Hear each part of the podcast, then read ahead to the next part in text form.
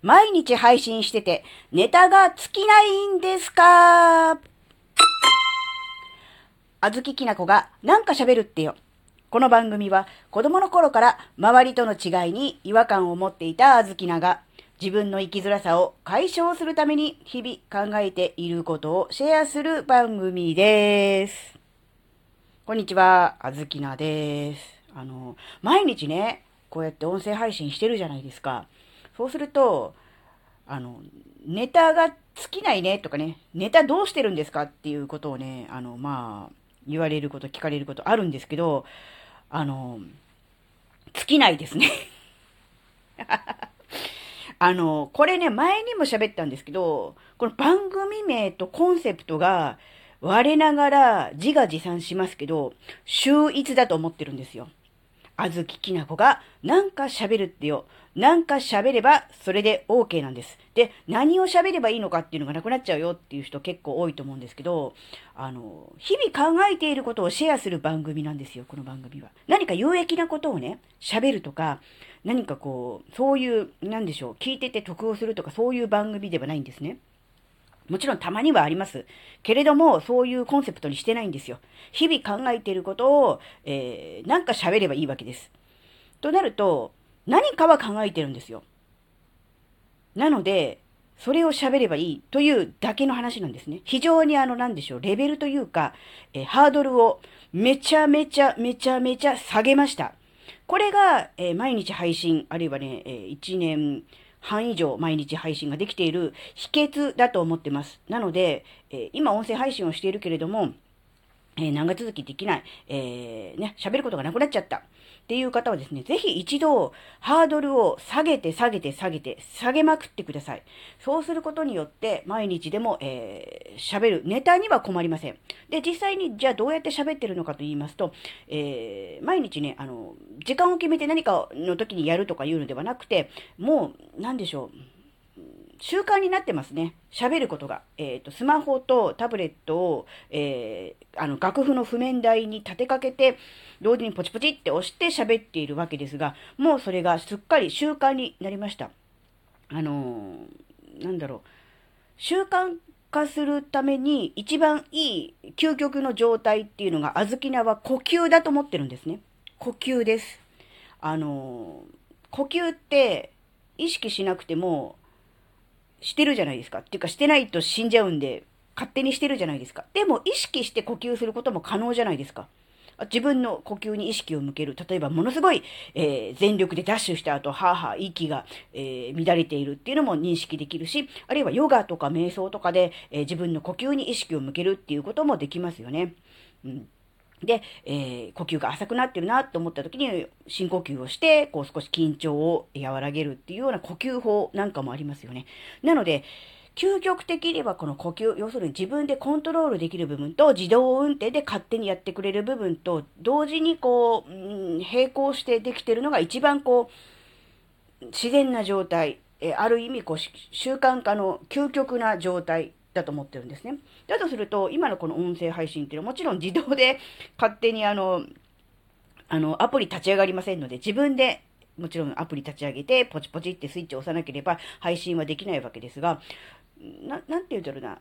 意志の力で、うん、やろうと思って頑張ってやっているのではなくて、もう自然な流れの中で、ああ、じゃあ、ちょっと時間空いたし、う周りのね、あの、外の環境も静かなので、しゃべろっていう、そういう感覚で喋ってます。なので、本当にあの、無理なく苦に、苦にならず、えー、続けることができているわけなんですね。で、これを他のことにも応用すればいいんじゃないかなってちょっと思ってるんですね。なので、やっぱりあの、究極的には呼吸、法ではありますが、その前段階として、この音声配信の収録みたいな感じで、こう、なんだろうな、自分の中で、えー、日常生活、毎日のこの、ルーティンの流れの中に入れてしまうっていうのがね、いいんじゃないかなって思うんです。で、ネタなんですね。じゃあネタはどうやって思いつくのかって、もちろん考えていることをっていうそのハードルを下げたことによって、えネタはいくらでもあるよっていうことなんですが、それでもやっぱり何を喋るのかっていうことはやっぱり考えますよね。で、あの、今からそうですね、3年、4年ぐらい前かな。あの、毎日メルマガを書いている方にですね、直接お会いしまして、お会いする機会があったので、その時に聞いたことがあるんです、その方に。毎日メルマガ書くのって大変じゃないですか。その方も7、8年毎日メルマガ書いてる人なんですけど、すごい大変じゃないですかって。ネタとかどうやってるんですかって。どうやって思いつくんですかって、当時、あずきねは、あの、音声配信とかもやってませんし、まずは、あ、あずききなこがあずききなこになる前でしたので、もちろんそういうことを考えていたわけですね。その方にですね、えー、お会いした時に直接聞いたことがあります。で、その時にですね、その方はですね、ネタは尽きないと。ネタが尽きるなんていうことはありえないんだっていう、そういう話だったんですね。その時に、ひょえーって思ったわけです。なんかすごいって思っちゃって、なんかあの、自分とは別次元だって思っちゃったんですが、今のあずきな、それから3年、4年ぐらい経ったあずきなは、それに対して、うん、そうだよね。わかるわかる。同意同意って思っちゃうんですよ。なんでこの4年間の間に変わったかっていうと、やっぱりですね、日々考えてるんですよ。あのテーマとして、自分の人生のテーマとして、ライフワークとして考えてるんですよ。例えば、小豆菜であれば自分の生きづらさの解消っていうのがライフワークであるし、それの、んまあ、研究というとちょっと大げさですけども、そういう感じで日々過ごしているわけなんですね。もちろんそれだけじゃないですよ。えー、晩ご飯のおかずのことも考えるし、子供のね、え、成長具合のことも考えるし、お金の心配とかもしますけれども、でもやっぱり、あずきなのこの土台、ライフワークの中にはやっぱこう自分自身の生きづらさをなんとか解消したい。そのために、えー、なんだろう、日々、えー、情報収集をしたり、あるいは気づきを得たりっていう、そういうことをね、うん、なんだろう、喋るから、あるいは Kindle を書くから、えー、考えてるのではなくて、もうそれが、なんだろう、自分の中の当たり前の習慣として確立されてるわけなんですね。だから、なんだろう、そこの中からこう、喋ろうと思う題材をですね、こう、チョイスしていけば、えー、いくらでもネタというか、この、は尽きないわけなんですよ。あるわけですよ。あるものの中から選んでいくっていう、そういう感じなんですね。ないから自分の中で探しに行くのではなく、もうすでにこう、身の回りにあるわけなんです。その中で、あ、じゃあ今日はこの話を喋ろうとかね。こんな感じのことを書こうみたいな感じでやってるので、ネタは尽きないんです。だからその方がおっしゃっていた、その、ことを、あずきなは今本当にあの、実感としてえー、自分の体験として、あの、腑に落ちて、あの、納得できている、理解できている、そういう状態だと思うんですね。なので、例えば、ツイッターで毎日、えー、つぶやきたい、あるいはノートなどブログなどで毎日、えー、執筆したい、音声配信で毎日配信したいというふうに思っている方、いらっしゃると思うんですけど、もうその媒体は何でもいいです。自分の好きなものでいいと思うのでね。何でもいいんですが、ぜひあの、なんだろうな、その活動の時だけ自分のテーマ、その発信の、まあ、コンセプトみたいなものに向き合うのではなく、日々、常に、えー、寝てても、極端な話言うと、寝てても24時間1日、24時間、1年365日、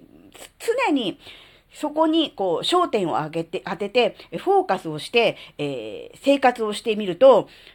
勝手にネタはいくらもゴロゴロに、と周りにあります。そしてそれに気づくことができます。そうすると、その中から選べばいいだけなので、ネタが切れるとか、ネタに困るということは、なくなります。なので、あの、ぜひ、あの、これから発信活動をしていきたいと思っている方、ああるいは今していたけど、なかなかこう、うまくいかないよっていう方はですね、あの、そういう、なんでしょうね、スイッチを押すと言ったらおかしいけど、そういう段階にななると、非常に楽に発信できるようになると思います。あの、そうなるまでが難しいんじゃんって思うかもしれませんが、あの、実際にスイッチを切り替えて自分の中で、うん自分のね、あの、日々の生活全般に、そういうものをこう考えていく、見つけに、見つけていく、こう、あるものをさ、なんていうのかな、ちゃんと気づくんだっていうふうに思えるようになると、驚くほど簡単に、そして驚くほど早いうちに、そういうモードに切り替わります。なので、あのなんだろうな、自分の、うん、ある意味世界観って言ったらいいんでしょうかね。えー、発信したい軸みたいな、その、まあ、ある意味コンセプトみたいなものに、しっかりこう、うん、スイッチをこう切り替えていくっていうのがね、とっても大事かなって思ったんで、今回はこういう話なんですけど、うん、まあ、なので、あの、なんだろう、ネタは 尽きないです。あの、枝がなくなって、喋ることがなくなって、音声配信をする、やめる、途切れるっていうことはまずないと思います。あるとすれば、あずきはこれ、あの、予約投稿はしてないんですよ。手動なんですよ。手動で、えー、毎回毎回、えー、夜7時前後に、だから時間もバラバラでしょ？多少。夜7時前後に手動でえいってポチってやってるんで、えー、配信しなきゃいけないのに、なんかの理由で忘れてた、あるいは下積もりになっていて、え、やらなかったっていうことはあり得ると思います。一回ね、あの、スタンド FM じゃなくてラジオトークで、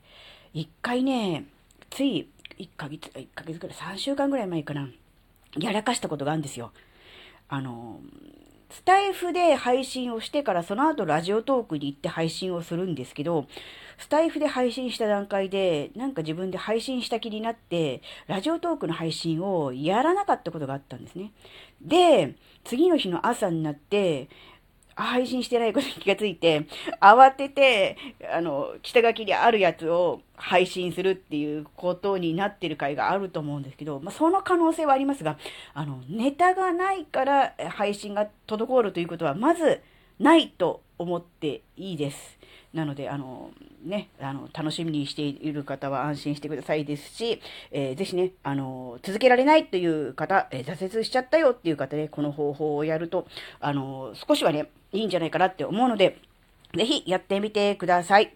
はい、えー、今回のお話があなたの生きづらさ解消のヒントになれば、とっても嬉しいです。ここまでお聴きくださり、ありがとうございました。それではまた次回お会いしましょう。じゃあ、またねー。